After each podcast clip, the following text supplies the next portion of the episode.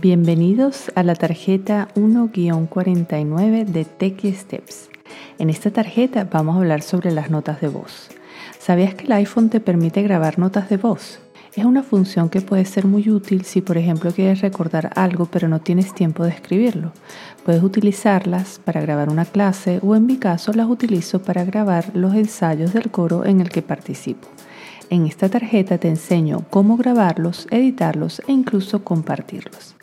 Te invito en este momento que voltees la tarjeta para explicarte paso a paso cómo usar las notas de voz. Primero ubica en la pantalla de tu teléfono el icono de notas de voz o pídele a Siri, oye Siri, abre notas de voz. Segundo, si presionas una vez el círculo rojo, comienza la grabación de tu nota de voz. Tercero, cuando desees detener la grabación, toca el cuadrado rojo que aparece en pantalla.